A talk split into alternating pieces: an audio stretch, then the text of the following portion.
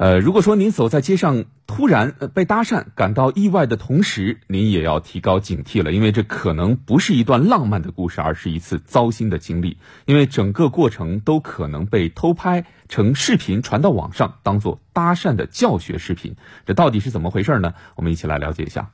今年十一月，小杨和朋友在天津南开大悦城的一家咖啡店休息时，遇到一名男性前来搭讪。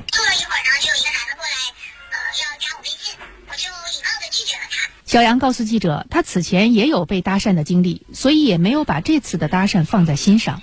然而几天以后，有人告诉他，他被搭讪的视频被人放到了网上。有认识的熟人给我发了那个视频。小杨告诉记者，他非常气愤，搭讪者并没有告知他他在录像，最重要的是他没有经过自己的同意就把视频放到了公共平台。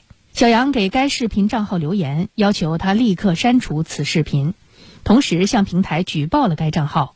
几天以后，小杨发现该账号被平台封号了。小杨的经历并不是个例。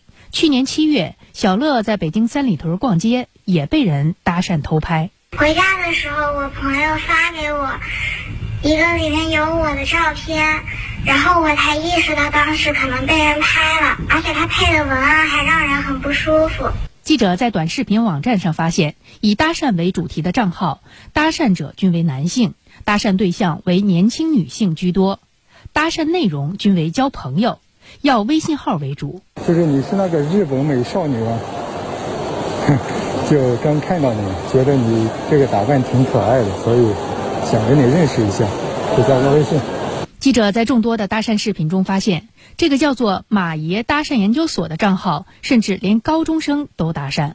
就刚看到你们，觉得你们挺可爱的，然后是想认识一下，想认识一下你。我是高中生。记者发现，这些搭讪视频账号的最终目的只有一个，就是为了盈利。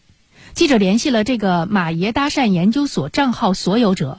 他直截了当地告诉记者，传授搭讪技巧，收费是线上四百九十八元，可以加入微信群，有老师单独指导；线下五千八百元，四天搭讪实战。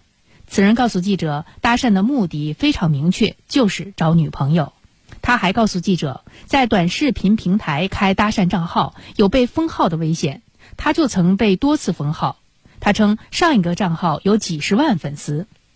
此人告诉记者：“如果被封了也不要紧，重新开一个就可以。”目前呢，在网络上搭讪视频的账号很多。法律界人士表示，搭讪偷拍视频实际上已经涉嫌侵犯被摄录人的隐私权。我们继续来听报道。呃，制作搭讪视频，并公开发布在社交平台上，啊，不论是否以盈利为目的，只要是未经过被拍摄主体的明确同意。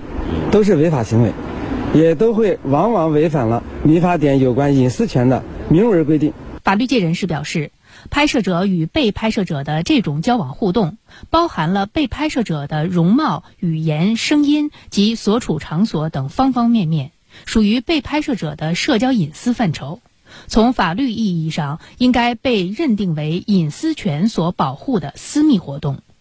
如果拍摄者未经被拍摄者的同意拍摄并记录这种搭讪行为，本身就违反法律，更不用说在社交媒体平台公开播放。此外，搭讪视频所拍摄的内容涉嫌侵犯被摄录人的个人信息。根据民法典的规定啊，个人的行踪信息也属于个人信息的范畴之一，都是法律上所保护的自然人权利的主要内容，那么，在前述搭讪拍摄的这个情况下，啊，就有可能会暴露出被拍摄者所处的某个特定的空间场所，比如说，可能是他在回家的路上，可能是他住所的附近，或者是他工作单位的这附近。